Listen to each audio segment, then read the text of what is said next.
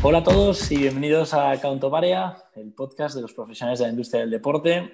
Hoy tenemos con nosotros a David Serraima, General Manager de Octagon en España, una agencia súper reconocida a nivel mundial en temas de activación de patrocinio, en eventos y en eh, bueno, muchas, muchas cosas más que nos va a contar David. Así que sin más dilación, vamos a hablar con él. David, lo primero, muchas gracias por estar con nosotros en Countoparea y bienvenido. Gracias a vosotros por la invitación y encantados de compartir un rato juntos. Eh, seguramente en la industria del deporte muchos, muchos te conocen, pero por, los años que llevas sobre todo, pero ¿quién es David Serraima desde que empezaste hasta donde estás ahora? Bien, eh, yo ya soy muy mayor, podría vamos a resumirlo un poquito, pero podría decir que yo soy o empecé siendo un mal jugador de tenis. Eh, y eso me llevó al mundo de la enseñanza del mundo del tenis, que sin duda fue una de mis pasiones a nivel de entrenador y a nivel de director de escuelas. Y empecé a trabajar en el tenis Barcelona, en la, dirección de la escuela allí. Eso me llevó a, empezar a colaborar con el Godó y a tener contacto con algunos jugadores que empezaban a pedirme consejo en algunos contratos. De ahí empecé a, a, representarlos de una manera no formal hasta que llegué a un acuerdo con IMG. Empecé a trabajar en IMG llevando la división de tenis eh, que incluía a Godó y otros jugadores que representaba y finalmente di el salto aquí en Octagon donde buscaba pues una, salir un poco de no solo el territorio tenis y empezar a trabajar en otros territorios y hasta aquí, hasta aquí hemos llegado. ha sido un largo proceso desde los 17, 18 que empecé como monitor, por decir de una manera que dejé de competir, hasta hoy ya con 53. No está mal, menudo, menudo proceso, pero siempre ligado al deporte, ¿no, David? Siempre, siempre. Yo desde pequeñazo eh, tenía claro, eh, es más, mi padre siempre decía una cosa que, que, que, sigo defendiendo, yo que soy padre de familia numerosa, tengo cinco hijos, es que si, si eh, la familia, el deporte y el trabajo, y, y, siempre nos hemos movido en estos tres verticales y el deporte ha formado parte histórica en mi familia y a mi eh, si miras el estadio Joan Serraima, ya es de familia que estuvo en las Olimpiadas del 28, que era el, bueno, digamos, no como yo, pero sí, sí, el deporte forma parte de nuestro ADN, claramente. Bueno, de, hecho, también el, bueno, el, Junior, Club Junior, ¿no? Sois... Sí, el, Junior eh, en San Cuat fue fundado eh, entre varias familias, pero una de ellas, sin duda, éramos nosotros y el primer junior era en el patio de casa de mis, eh, de mis Serraima. O sea que sin duda el, el, club forma parte también de nuestro ADN y el deporte del hockey hierba también, aunque te tengo que decir que yo no he jugado nunca, aunque tengo a mis hermanos, familiares y hijos jugando. Pues vamos al lío una vez en esta presentación que hablas de que han pasado muchos años, pero bueno, solo nos tiramos 10 años atrás eh, ¿Ha cambiado mucho la forma de trabajar y cómo trabajáis en, Octagon o, en la industria del, marketing deportivo y los eventos? Sí, sin duda ha cambiado una, barbaridad a todos los niveles. Ha cambiado a, los usuarios porque hace 10 años la gente no hacía tanto deporte y, y estábamos acostumbrados a consumir deporte por la tele y hoy en día es totalmente contrario. Hoy en día la gente consume eh, deporte practicándolo, eh, quieren ser los protagonistas del, evento y sin duda eh, ha cambiado porque ahora el espectador puede escoger qué es lo que quiere. Yo recuerdo cuando empecé, al final había TV2, que era el único que daba algo de deporte, y hoy en día tienes 10 maneras de poder consumir un mismo evento. Hoy en día estás viendo un partido de fútbol por la tele, pero tienes el ordenador eh, contigo y además el teléfono. Y además tienes la capacidad de escoger qué es lo que quieres ver. Eh, unos pueden ver golf, otros puedes ver Fórmula 1 y otros pueden ver tenis o fútbol en el mismo momento. Cuanto antes le dabas a, te levantabas a enchufar la tele y consumías lo que te daban. O sea que no solo ha cambiado de que la gente quiere participar y por eso el éxito de las carreras de participación masiva, sino que además como consumidor pues escoges lo que quieres ver y lo puedes ver y participar de una forma súper activa. Puedes grabar, puedes chatear, puedes, te conviertes en un, en un altavoz, ya no eres un, solo una persona que ve deportes, sino que te conviertes en prescriptor eh, en el mismo momento que estás consumiendo. O sea que el cambio es radical y nos queda todavía mucho por ver. ¿Qué es lo que nos queda por ver? ¿Qué, ¿O qué crees que nos queda por ver? Pues yo creo que, el, aficionado cada vez será más protagonista, o sea, cada vez será más protagonista, más todavía eh, que ahora. No solo será un consumidor, sino, como decía, será un elemento activo en, la retransmisión, en la elaboración del evento, pero además estoy convencido de que también cada vez más va a haber eventos entre, que ahora tenemos eventos digitales y eventos físicos, y estoy convencido que en el futuro va a haber eventos digitales y físicos en el mismo momento. O sea, habrá gente compitiendo en casa, pero compitiendo en, la quebranta huesos en el mismo momento, eh, seguro, y es algo que, va a ir a más eh, claramente, pero es claro que en el centro siempre va a estar el, aficionado más que nunca y con, con pasiones cruzadas. Eh, hasta ahora eras de fútbol o eras de running o eras de, tenías un, deporte muy tuyo, pero hoy en día todos tenemos tres o cuatro pasiones eh, y, las vamos a combinar de una manera muy clara. Por ejemplo, los programas que están eh, o los, los, documentales que está habiendo hoy en día de deporte con Netflix o con otras plataformas, pues sin duda son indicativos. O sea, todos nos gustan las series todos somos de Netflix, pero además nos están dando contenido de nuestro deporte. Estamos cruzando dos pasiones, las series o la televisión o el entretenimiento con el deporte y esto va a ser una tendencia clara. Hablando de tendencias eh, y de poner en el foco al, aficionado, imagino que ya no es lo mismo, ¿no? Tener, un patrocinio o activar un patrocinio. Eh, ¿Vale la pena un patrocinio sin una activación? Eh, ¿Tiene sentido hacerlo? Y, por qué no lo hacen las marcas solas? ¿Por qué necesitan de agencias como vosotros? Ninguno. O sea, patrocinar o pagar un patrocinio sin que lo puedas contar eh, y lo puedas amplificar hoy en día no tiene ningún, ningún valor. Yo siempre pregunto si ahora en una audiencia normal tú le preguntas cuántas marcas recuerdan que estén presentes en un estadio durante la retransmisión de un partido de fútbol te recuerdan tres, cuatro marcas cuando realmente ha habido 25.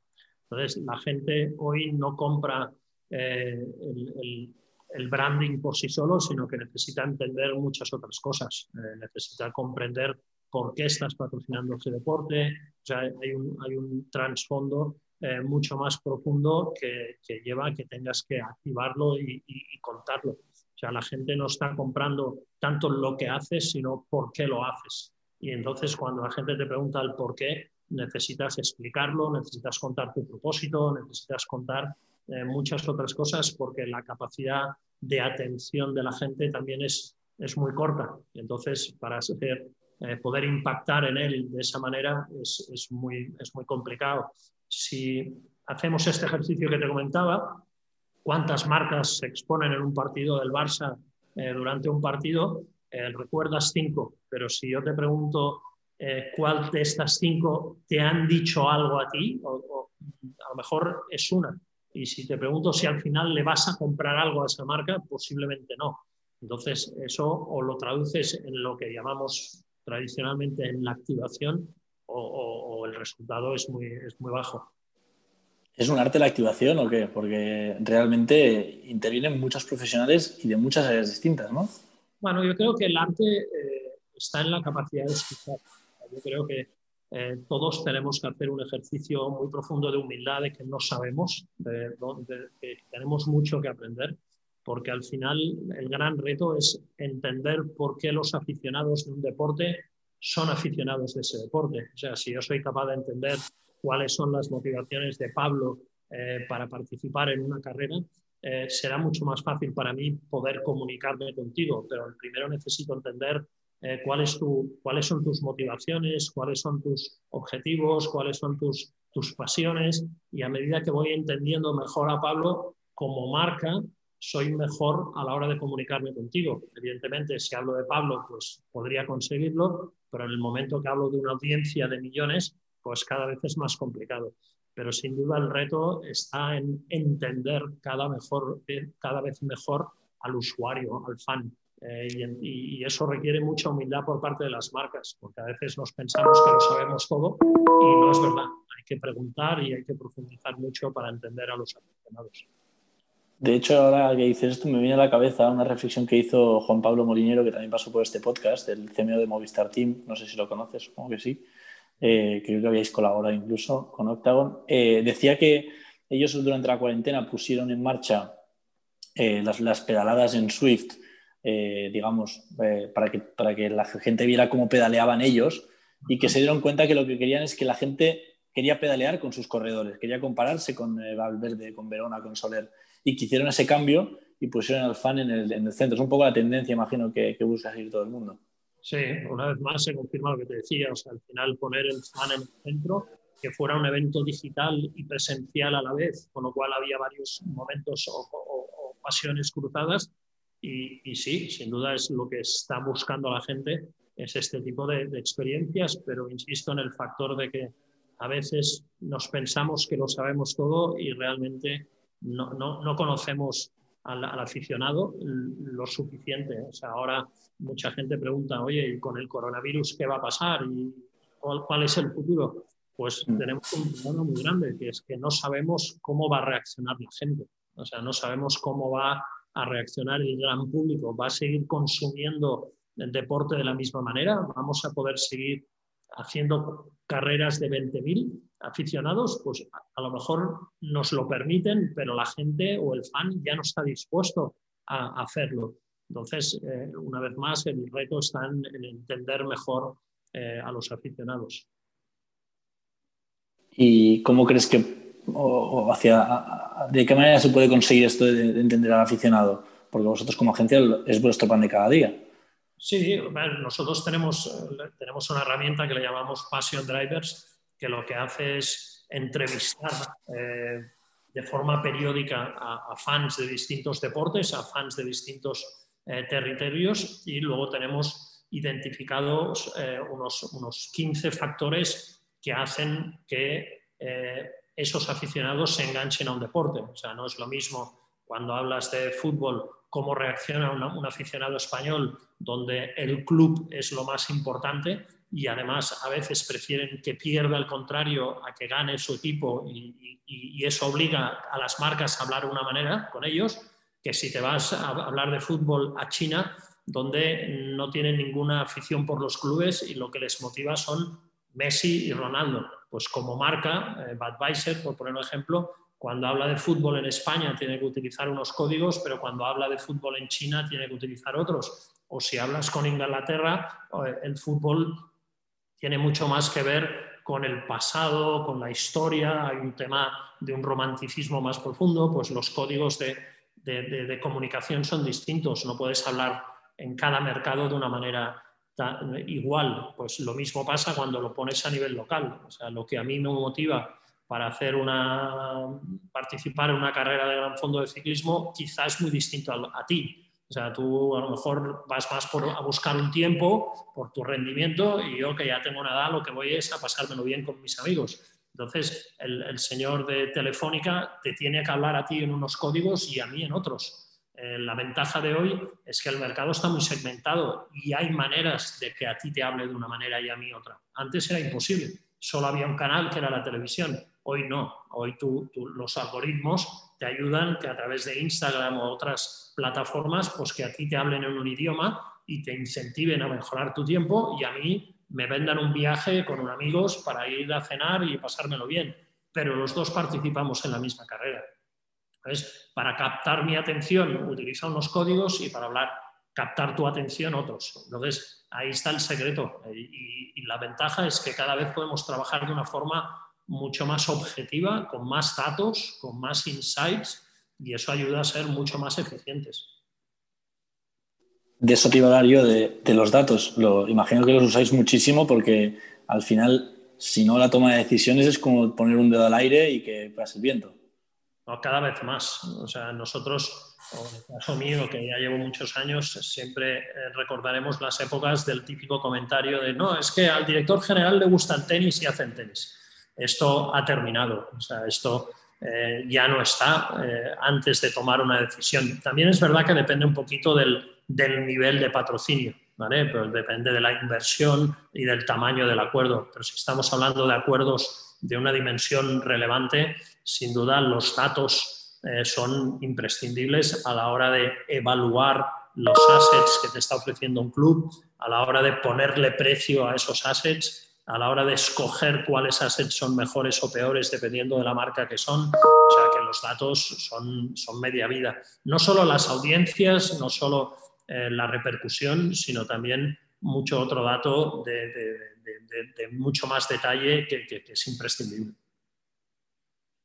Vamos también a hablar de, tu, trayectoria eh, a nivel de activaciones. ¿Alguna que haya sido súper compleja o alguna que te haya sorprendido tu, tu resultado? Yo he escuchado algunas en alguna conferencia tuya pues de, de Rakuten o de Budweiser en el Mundial, pero eso, ¿alguna que te haya marcado por compleja o por sorprendente? Bueno, por, por alusiones, eh, te diré que eh, Budweiser y la Copa del Mundo en Moscú fue el proyecto más ambicioso que ha hecho eh, Octagon a nivel global a la hora de hacer una activación. Para que te hagas una idea, es una activación que fue a nivel mundial, no solo con Budweiser, sino que además en cada mercado donde el grupo InBev tenía una submarca también se activaba esa submarca vinculada a la Copa del Mundo. O sea, fue un proyecto espectacular eh, desde el punto de vista logístico, desde el punto de vista de resultados en ventas, en, muchos, a muchos niveles, eh, siendo la marca eh, número uno en repercusión en redes sociales durante el Mundial. La verdad es que fue un proyecto muy bonito. en España tuvimos un hotel entero eh, para activar la Copa del Mundo. En, Londres hubo otro. Además, eh, hicimos un tema de un barco en Londres y otro en Moscú muy potente. O sea, la verdad es que fue un proyecto espectacular y por su dimensión y por su relevancia.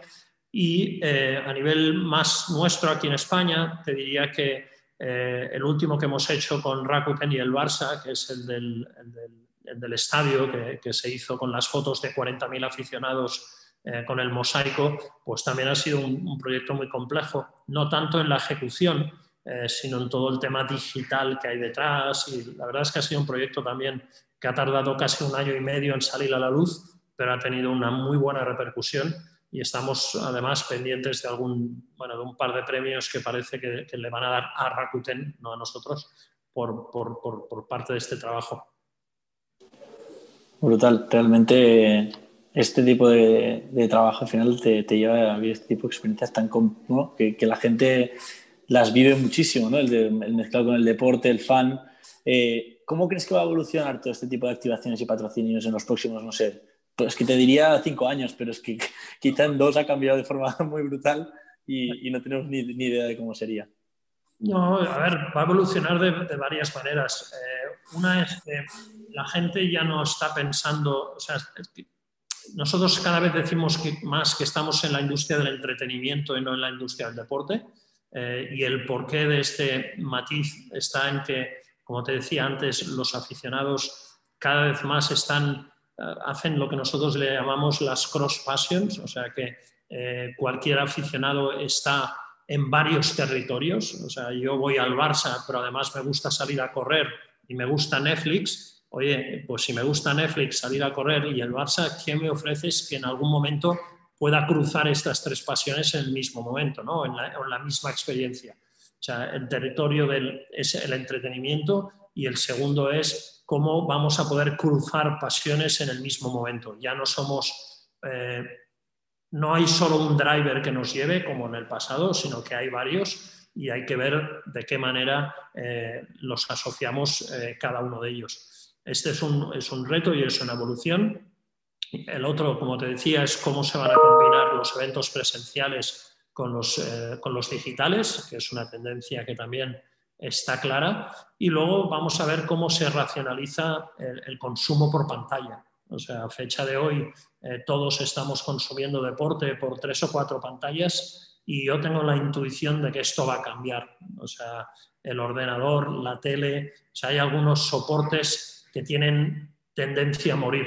No sé si acabaremos con solo un aparato, eh, que ahora le llamamos teléfono, pero a lo mejor se llamará de otra manera. Pero el factor multipantalla para mí no tiene ningún sentido. O sea, que hoy veamos la tele con el ordenador al lado o la iPad y el teléfono en la mano, no me cuadra. ¿eh? Tres aparatos para más o menos lo mismo. a lo mejor la tendencia es que acabamos con uno y habrá que aprenderse a relacionar con, con ese uno. Realmente es bastante impredecible. Lo que sí que, lo que, sí que es seguro es tú, como, como David Serraima, eh, has jugado a tenis, eh, tienes el hockey en la familia, eh, corres, haces bicicleta, yo creo que habías hecho algún triatlón también. Vamos, que es, es, clave para estar en esta industria del deporte, ser una apasionado del deporte o practicarlo, yo qué sé, ser, ser deportista. ¿Ayuda? No, ayuda, sin dudas. Eh, o sea, al final eh, yo acabé haciendo lo que hago un poquito por casualidad, en el sentido de que es verdad que, como te decía, que era un mal tenista y el deporte me, me, me, puede, pero digamos que es, es, un factor más, pero yo te diría, por ejemplo, aquí en la, en la agencia, en el equipo, tengo gente brillante, eh, brutal en el, en el equipo de, de, activación o de estrategia o de otros territorios y no son deportistas o no han hecho deporte. Eh, practican, pero no tienen, digamos, tanta proximidad como, en mi caso. Pero yo siempre creo que los deportistas y los ex deportistas, no como yo, sino profesionales o que lo han hecho de una manera de verdad, digamos, eh, tienen un valor añadido importantísimo para trabajar en estructuras como la nuestra. Pero digamos que, que, no es imprescindible, aunque ayuda. Y también es verdad que cuando estás en este territorio, pues al final acabas cogiendo porque, porque, porque es por cercanía. ¿eh? Pero no, no, no, tiene por qué ser un, driver muy, muy relevante. Ya te digo, yo tengo personas aquí en el equipo que sí hacen deporte y practican deporte, incluso un par más o menos profesionalmente, pero hay que no, y son brillantes en su territorio. O sea, hoy en día, cuando hablamos de contenidos o hablamos de, estrategia digital, pues si sabes de deporte mejor, pero no es imprescindible, mucho menos. Vamos a ir acabando, David. ¿Qué, retos os esperan de cara, de cara al futuro a vosotros como Octagon como agencia y, tú a nivel personal también? Bueno, digamos que a nivel de agencia eh, tenemos bastantes retos. O sea, el primero es adaptarnos a una nueva realidad y esa nueva realidad todavía la desconocemos y para nosotros esa nueva realidad es entender cómo va a reaccionar el mercado del entretenimiento en los próximos tres o cuatro meses, cuando esto vuelva a un estado normal. Es importante entender cómo va a reaccionar el mercado. Tengo mis dudas de que abramos inscripciones en competiciones y se vuelva a apuntar todo el mundo con absoluta normalidad, o que el campo del Barça se llene con absoluta normalidad, o que los hábitos de consumo de televisión o de, otras plataformas estoy seguro que han cambiado, la manera de que la gente va a comprar ha cambiado, o sea, necesitamos un tiempo para entender esta, esta nueva realidad y el, y el reto que tenemos más allá de esta situación en el que siempre estamos debatiendo es en la especialización. O sea, nosotros cada vez necesitamos más expertos en territorios más concretos. O sea, antes, eh, por, yo que soy el viejo de la compañía, por decir una manera, eh, parecía que pudiera saber de todo, pero hoy te das cuenta de que no sabes de nada. Eh, la profundidad que necesitas en según qué territorios es interminable y nosotros la búsqueda de talento y de gente formada en, territorios concretos, como contenidos, como digital, como estrategia, como, creatividad, pues es imprescindible. Y estamos trabajando muy, muy, muy de una manera muy, muy fuerte en detectar talento que nos ayude a mejorar y a ser mejores. En, en, territorios muy concretos. Por ejemplo, en el territorio eSports, pues, pues estamos buscando talento, ya tenemos tres personas, estamos gestionando la cuenta de PlayStation a nivel europeo, pero nos sigue faltando eh, talento. O sea que, que, por aquí pasa el futuro eh, y, a, título personal, pues más o menos igual. O sea, el gran reto que tengo y donde me falta tiempo, más allá de la, de la familia y el día a día y el poder hacer deporte, está en poder seguir formándote. Eh, los que ya tenemos una edad, eh, tenemos que hacer un esfuerzo titánico en formarnos. O sea, tenemos que, yo le dedico un tiempo semanal a la formación porque eh, la velocidad que va el, negocio tendría te obliga a dedicarle un rato cada día o cada semana a formarte. O sea que mi reto personal es en la formación, la formación y seguir aprendiendo porque lo que servía hace un año, dos años, tres años, ya no te hablo de hace 20, eh, mañana no sirve. Entonces el reto está en la formación. Y la gente joven eh, está muy habituada a aprender hoy en día de una manera eh, muy práctica, muy ágil. Ya no hacen másters de tres años yendo cada día a clases, sino que por, las redes se forman de una forma muy, muy rápida y, el mío personal, insisto, es formar, formarme, formarme y seguir formándome. Y ya para acabar, David, eh, como hacemos siempre, ¿recomiendas un, evento deportivo que asistir o participar y una persona que, que, invitar aquí al podcast? un evento para participar, me has dicho, perdona, ¿y el otro? O para participar o para, sí, sí, o para, o para asistir y una persona que recomiendes que venga aquí. Ah, sí, hombre. Ah, empezaré, empezaré por la persona, eh, depende de lo que queráis tratar o que, queráis eh, trabajar, pero sin duda te recomendaría que hablarais con Francesc Cruces, eh, que es también de los nuestros, pero es excelente en todo lo que tiene que ver con estrategia y con lo que tiene que ver con, con la parte de comunicación de nuestro territorio, fuera de serie y seguro que os aportaría valor, pero también tenéis eh, otros profesionales en el sector, pero bueno, por proximidad, eh, sin duda él. Y evento eh, que puedas visitar. Ah, como visitante y participante te tendré que decir con uno de los nuestros, pero si te digo la quebrantahuesos es demasiado, demasiado cercano, demasiado popular. Tú, manera, pero, no, no, lo escojo claramente. Y aparte es algo de una reunión donde llevamos dos horas discutiendo para la próxima edición, con lo cual por cercanía no puedo dejar de, decirla. Bueno, David, pues, pues muchísimas gracias por tu tiempo y la verdad es que ha sido, como siempre, una charla espectacular. Eh, te lo agradezco tu tiempo de nuevo. Que hayas participado con nosotros, tengamos en cuenta la, la QH y a Francesc cruces y, como decimos siempre, eh, café y al lío. Muy bien, gracias a vosotros.